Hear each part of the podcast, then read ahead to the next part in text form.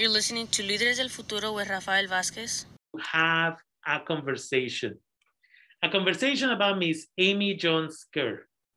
And the conversation was that students were very concerned about this individual who had just been hired in Healdsburg as the new principal at the high school. And information came to us, and a petition came to this reporter to please look into allegations of racism, discrimination, discrimination, and more than anything, tolerance of racism in the Roseland School District.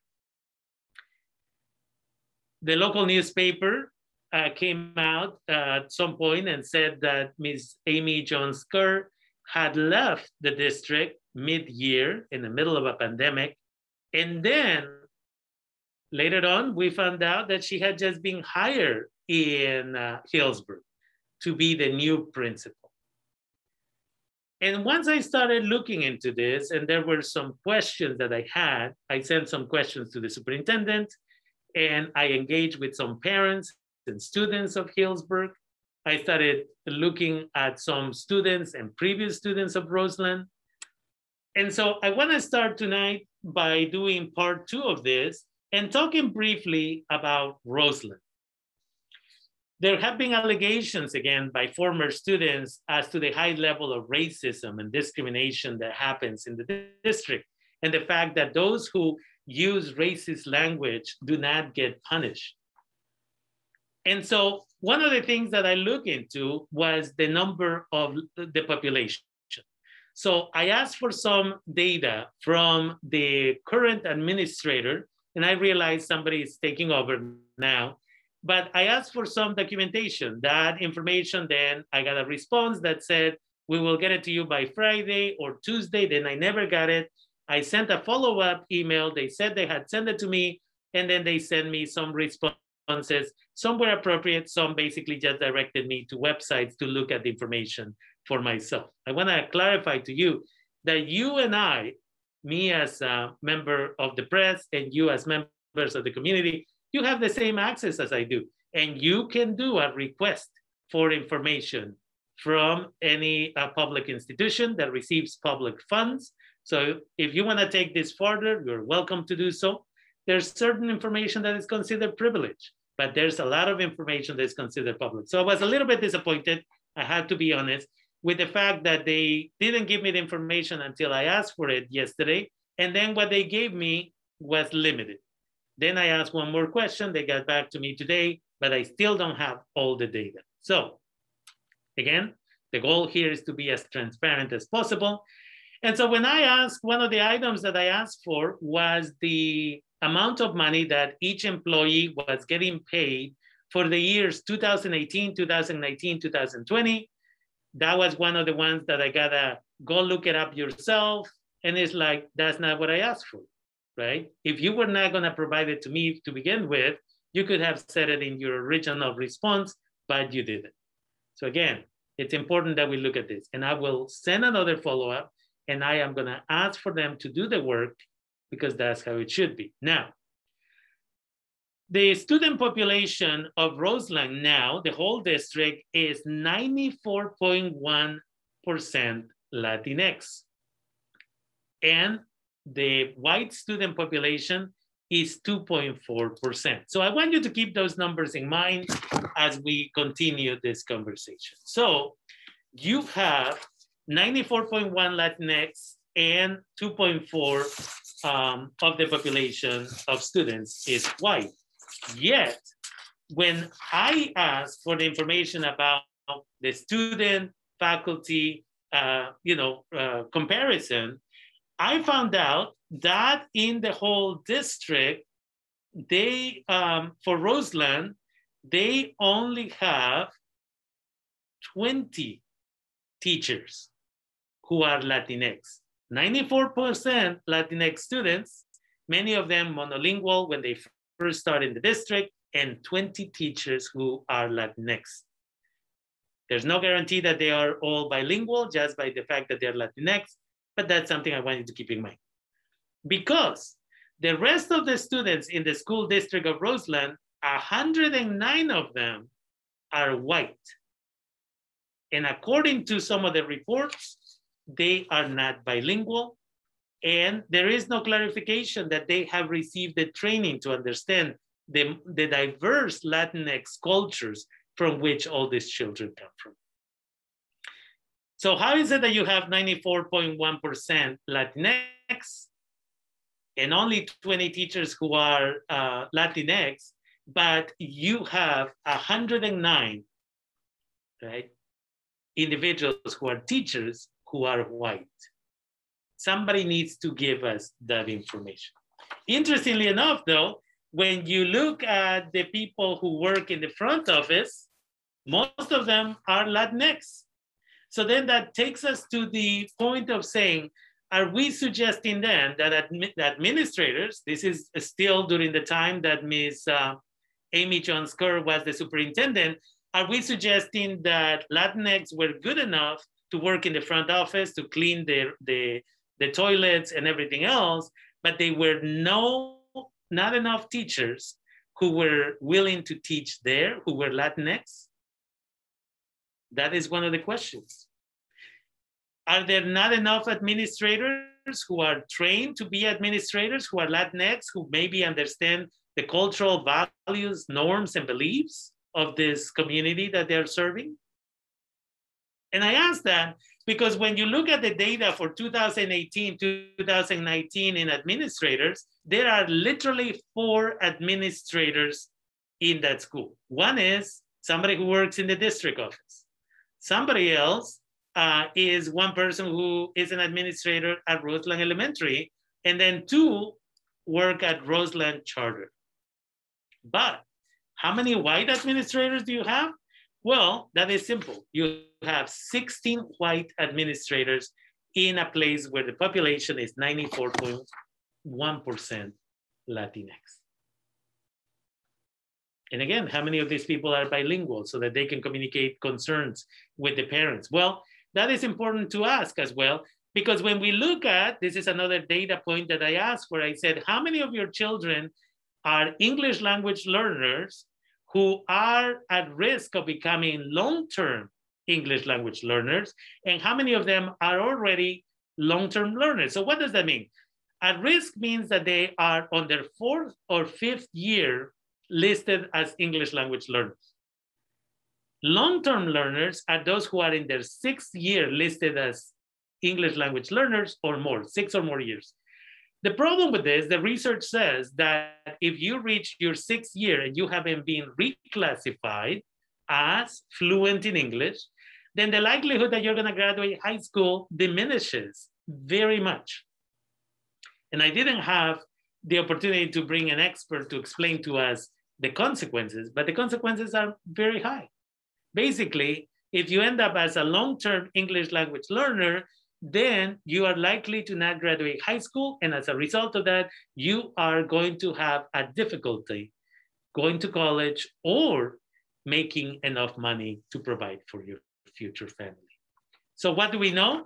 We know that in the K-1260 uh, system of Roseland, which is not that large of a system, but they have 162 kids that were four to five years as English language learners, which means at risk, at risk of becoming long-term English language learners. And they have 162, excuse me, 159 who are already long-term learners. So you have 159, and what is being done to support those children? Those are some of the many questions that need to be answered, and yet, so far, we're not getting those answers. Now, during this process of investigating a little bit more about the allegations, a confidential source came to me and shared a document which says Superintendent Evaluation 2020-2021 for Ms. Amy Jones Kerr, and this documentation was again provided to me by a confidential source that I am bound to protect. That is my job as a reporter. And so I shared this evaluation with the district of Healdsburg, the board, and I shared it with the superintendent. I asked for feedback. They gave me a, we're gonna look into it. And then again, at some point, I'm gonna reach out to Roseland for further uh, details. I also share it on the net because there was a dialogue in regards to, there, is there any truth to these allegations? Okay. And the evaluation says, and I'm just going to mention a couple of points here because you can go and look at it at DACA Sonoma County, and it says Ms. Kerr has asked the board to expand the number of staff people who contact we contacted to support or evaluation of her job performance. With it comply with her request and our findings were supported by multiple employees of the Roseland School District. One, the nonprofit status of the Roseland Foundation was allowed to lapse not once but twice through lack of oversight. This still has not been resolved and had the potential of to greatly harm the financial security of the charter district, as well as others involved in the sale of the Ursuline property. The new hire CBO um, the, was given very little uh, superintendent support and had to resort to working along evenings and weekends. This individual eventually left a part-time administrative assistant was assigned full-time workload and was left with no time to complete the assignments. And again, this individual resigned. And then it says that Ms. Kerr attempted to disenfranchise longtime employee blank, we are trying to protect certain names, of any job protections she had earned in 18 years of employment with the district. And there's a couple other points, but the one I want to mention here is number seven, a toxic atmosphere of gossip, favoritism, threats, and fear was fostered by the superintendent. Many employees were afraid to speak out, fearing that their careers would be ruined by negativity spread by the superintendent. Now, I posted that, and interestingly enough, what I have seen is some positive feedback, some people who believe that, that what I'm saying, what I'm sharing is true. But I found it very interesting that an administrator from one school district, an individual that I have met personally before and have interacted with, have worked on, on different projects with years ago, came out to question the validity of the item. And that, before I move to the next piece, I have to leave you with this. Is this administrator commenting because he really believed that the item is not true, or an administrator's worried that if somebody was willing to leak this document to this uh, reporter, that other documents about some of these other administrators in other districts will be leaked and will demonstrate that they are also not carrying out their duties. And that I leave to you to figure out. I also want to remind you that Roseland is going to have their next school board, charter school board meeting, and that is going to happen on June 15th at 4.30 in the afternoon. And former students want you to join and listen and participate again to talk about, they want the district to acknowledge the, their pain, the issues of discrimination, and for the district to address how they plan to again do something about it. And now moving to Healdsburg, what happened here was again that Ms. Jones Kerr was given the job. And so parents and students reach out to this reporter and ask for me to look into how was that decision made? Why was there no transparency when, again, um, in the middle of this process, there was an article in the newspaper that brought up a lot of questions. Why was this person given the job? I sent a request for comments from the superintendent. He responded. I shared them last week with you. You can refer to the video I have on my YouTube channel, Líderes del Futuro. And I also sent a message to the board, and uh, the president of the board said they would they would look into it, but no deadlines, no more details. Some of the questions that I was given by the superintendent were kind of fuzzy, as I like to call it, not very clear, um, very like to the point, but not giving you enough detail. And just a few minutes ago, I got a copy of an email that the superintendent sent to only a few people that now those individuals have asked him to send to all parents. And so the email says, I wanted to let you know because I sent another request for comment from the superintendent and I haven't gotten it. And it says, I wanted to let you know earlier this week, we began an independent investigation of the allegations that we were presented with last week regarding Roseland schools. We will continue to keep our students' safety and well-being as our highest priority. And we really would like Ms. Jones Kerr to start in a position of trust and collaboration with their students, parents, and community. If the investigation does reveal issues, they will, of course, be addressed. Not sure what that means. I also wanted to highlight some areas where our commitment to equity, anti-racism, and student and parent voice is highlighted. After several board trainings on equity and ethnic studies, led by Acosta Educational Partnership, our school board recently drafted new board policies on equity and anti-racism. We continue to refine them and are hoping to have them be formally approved in June or August.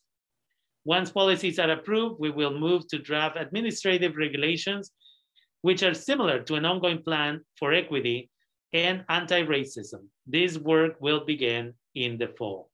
And then it continues to say that 24 faculty, uh, individuals, employees of the Healdsburg Unified School District have already received one semester worth of training on ethnic studies and that the contract will continue for another year.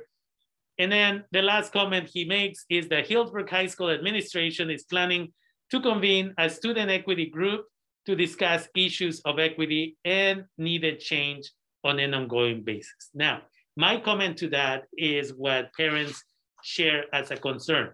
And the concern, and I shared with you last week, for those of you who tune in, is that during that parent meeting that they had last Thursday, while I was having my show, and that's why I couldn't show up, the principal kept pointing out, or actually it was two weeks ago, the principal kept, uh, excuse me, the superintendent kept pointing to one student who couldn't make it to the show for the same reason many other individuals don't want to make it to the show to have a discussion about their feelings on this issue, and that is for fear. But the superintendent kept mentioning the name of this individual as the one who started the petition that made this individual very uncomfortable. When I asked for comment on that, he said he was only mentioning it because he wanted to highlight that he was very proud of the involvement of students. The community saw it as a form of intimidation. And I want to remind you that that petition continues to be available on my uh, Facebook page, DACA Sonoma County, if you want to check it out uh, later on. And if you want to sign, it's up to you. And the last thing I will mention here is a comment that we got. I reached out to um, Ariel Kelly, who is in the city council of Healdsburg, and I asked her for comment, and this will be, uh, this is her response. As a member of the Healdsburg City Council, I have been hearing from concerned parents, uh, students, and teachers about the hiring of the new Healdsburg High School principal. While our city council does not oversee the decisions of the school district, the health of our schools and public trust in our school district is critically important to the vitality of our city. The superintendent's decision to hire Ms. Jones Kerr subsequent to her mid-year resignation in Roseland, which occurred during a highly visible racial reckoning among students, staff, and parents in the Roseland district, has raised a lot of questions in Healdsburg about whether appropriate levels of transparency and community engagement occurred prior to her being hired. The hiring of an administrator rests with the superintendent. That said, efforts to mitigate the community's concern by conducting meaningful engagement and creating concrete plans to ensure transparency and prevent further erosion of trust in our school district have not occurred. There is a huge opportunity here to solidify the district's commitment to equity, not just in words, but in practice. We have struggled to engage in culturally responsive teaching and have been unable to build a pipeline for bilingual and bicultural residents to become educators and administrators. Those are two areas that have been highlighted as problematic in both Roseland and Healdsburg in the past. And there is no time like the present to build that roadmap and respectfully urge accountability for our administrators to deliver on it. I'm grateful for the opportunity from Ms. Ariel Kelly, a member of the City Council of Healdsburg, for her comment. And it is a long comment, but I, I guarantee to her that I would read it uh, completely. And so I leave you with that for now. I will continue to look a little bit more into it.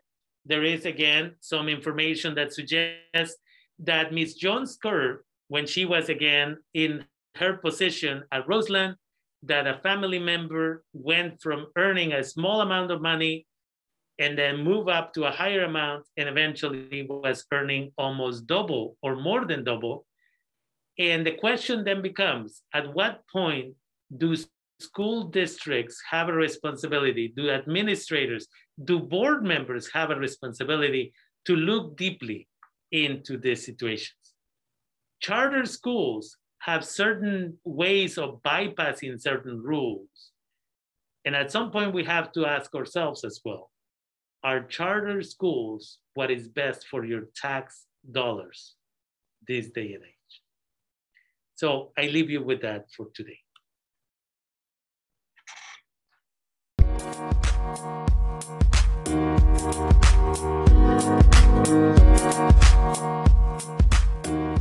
you.